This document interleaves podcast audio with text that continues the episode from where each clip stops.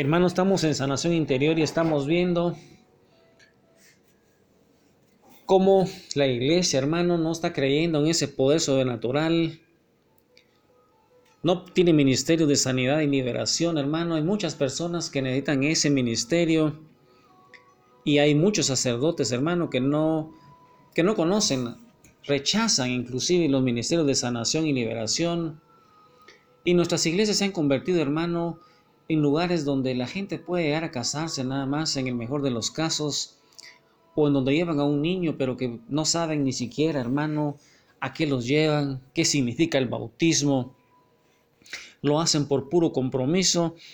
Y hermano, ese es el reto que tenemos de llevar la evangelización completa a todo ese pueblo católico, hermano, que se está perdiendo por falta de conocimiento. Hoy quisiera, hermano, que sacaras tu Biblia y te fueras a un libro que está en el Antiguo Testamento, es el libro del Éxodo, el capítulo 34, versículo 7, Éxodo 34, versículo 7, hermano. Ahí donde estás, pídele al Padre que te llene el Espíritu Santo en el nombre de Jesús para que esa palabra vaya cayendo a tu corazón, vaya provocando arrepentimiento, vaya provocando fe, y tú, hermano, vaya sanando, vaya liberando y puedas observar, hermano, que a tu alrededor hay muchas personas que necesitan lo que tú estás recibiendo.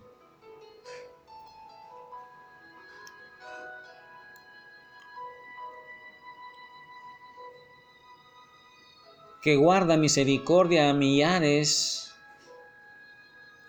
que perdona la iniquidad, la rebelión y el pecado, pero que de ningún modo tendrá por inocente al malvado, que castiga la maldad de los padres en los hijos y en los hijos de los hijos, hasta la tercera y cuarta generación. Palabra de Dios. Muchas personas se preguntan hoy día, hermano, ¿por qué nací homosexual? ¿Por qué nací lesbiana? ¿Por qué no veo la justicia de Dios en mi vida? ¿Por qué la vida ha sido tan injusta? ¿Por qué me pasan tantos accidentes? ¿Por qué he pasado por tan terribles desastres financieros? ¿Por qué siempre he vivido en escasez? ¿Por qué siempre estoy atado a lo mismo? ¿Por qué nunca salgo adelante? ¿Por qué nunca prospero? ¿Por qué siempre estoy enfermo? ¿Por qué estoy peleando contra ataduras sexuales? ¿Por qué soy una persona tan iracunda? ¿Por qué exploto con facilidad? ¿Por qué soy tan inseguro? ¿Por qué vivo todo el tiempo con temores, con miedos? ¿Por qué hay tantos divorcios en mi familia? Hermano, todas esas preguntas vienen al corazón, vienen a la mente de los hombres y las mujeres de hoy y no encuentran respuestas.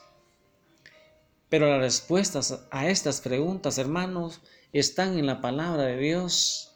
Y yo quisiera hoy también, hermano, que sacaras tu palabra ahí en Ezequiel 18:20 y ahí vamos viendo la respuesta que nuestro Padre tiene a todas esas interrogantes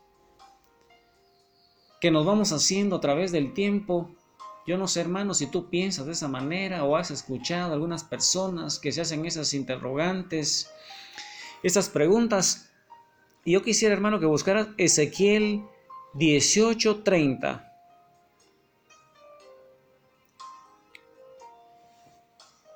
Convertíos y apartaos de todas vuestras transgresiones, y no os será la iniquidad causa de ruina. Palabra de Dios. Mira, hermano, en realidad, todas estas preguntas tienen una sola respuesta y esta es, hermano, por la iniquidad de los hombres. Esa iniquidad de los hombres, hermano, es la respuesta a todas esas interrogantes, La iniquidad es la causa principal de todos nuestros problemas, de todas las catástrofes, de todos los traumas, de todos los dolores, de todas las destrucciones familiares, hermano, tantos divorcios, tantas separaciones, tantos problemas en las familias, tantas enfermedades, tantas ataduras, tantos vicios, tantas inseguridades, tantos temores, tanta ira, tanta amargura, tanta miseria, tanta pobreza. Las iniquidades son la causa de las injusticias, hermano. No nos tenemos un país tan desigual en donde el menos del 1% es el dueño de toda Guatemala, hermanos, y más del 90% vivimos en una pobreza tan extrema, y la clase media cada día va disminuyendo, hay tanta injusticia, tanta corrupción, tanta violencia. Cada día tú te enteras, hermano, de toda la corrupción que hay en los gobiernos, en las instituciones, en un Estado que está para servir a un pueblo,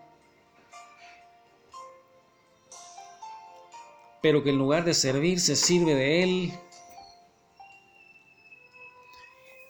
Tú miras, hermano, tanta injusticia que hay en nuestro país, tanta violencia, tantos abusos, tantas maldiciones generacionales, entre otras cosas, hermano, pero algunas veces nosotros vamos rompiendo maldiciones generacionales en nuestra vida, pero nos damos cuenta de que continuamos con el mismo problema, ya que la causa de todas las maldiciones generacionales, hermanos, es esta iniquidad.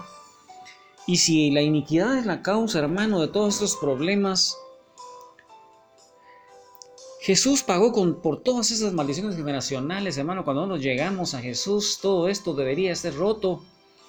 Pero es que lo que se renovó en nosotros solamente fue el Espíritu, hermano. Nos justificó ante el Padre, somos hijos de Dios, se nos dio el Espíritu Santo. Pero ahora tenemos una tarea que es la sanación y liberación de nuestra alma y de nuestro cuerpo, hermano. Y ese es un proceso de sanación y liberación que hemos estado observando y entonces si la iniquidad es la causa de todas esas maldiciones generacionales, hermano, ¿qué crees tú, hermano, que es iniquidad? ¿Qué piensas tú, hermano? ¿Qué crees que entiendes tú, hermano, por iniquidad? No sé si has escuchado alguna vez esa palabra, hermano. Iniquidad, hermano, en hebreo significa pecado un pecado con énfasis en la depravación y la perversión. Iniquidad, hermano, se refiere a algo depravado, algo pervertido, completamente torcido. Es como que si volteáramos el hombro, hermano, es como que si le diéramos la espalda a Dios, es darle la espalda a Dios, hermano. Y cuando las personas llegan a un punto de pecado continuo, hermano, donde ya el Espíritu Santo está apagado, que ya no los redarguye, ya no se dan cuenta de que es pecado. Esa conciencia se va cauterizando, hermano. Van pecando tanto que se pervierten. Y a eso, hermano, es, es lo que se llama iniquidad. Cuando nosotros, hermano, llegamos a un pecado continuo en donde nuestra conciencia se va cauterizando, hermano, ya el Espíritu Santo ya está apagado dentro de nosotros y la conciencia, hermano, que es un área de, de nuestro espíritu, ya no puede recibir esos mensajes de arrepentimiento del Espíritu Santo, de tristeza del Espíritu Santo, vamos pecando tanto que nos vamos pervirtiendo y a eso, hermano, se le llama iniquidad. La iniquidad, hermano, causa grandes injusticias delante de Dios. Y por eso, hermano, la palabra dice que Dios aborrece a quienes hacen iniquidad, hermano. En algunas traducciones la palabra iniquidad se traduce como maldad. Estas son palabras sinónimas. Y en el vocablo griego, hermano, la palabra iniquidad es anomia. En el vocablo griego, hermano, que se tradujo la palabra ya en el Nuevo Testamento, la palabra iniquidad viene de una palabra griega llamada anomia. Y anomia, hermano, significa sin ley. Nomos es ley y a es sin, hermano, sin ley. Una carencia de ley literalmente significa injusticia, hermano. Eso es lo que significa la palabra iniquidad, traducida de la palabra anomia del griego. Hermano, Dios ha establecido leyes por medio de las cuales el ser humano debe vivir. Pero los que hacen iniquidad, hermano, aquellos que viven en pecado continuo, hermano, son personas que viven como les da la gana. No obedecen la palabra, hermano. Van transgrediendo constantemente, voluntariamente los pecados, hermano, en los mandamientos.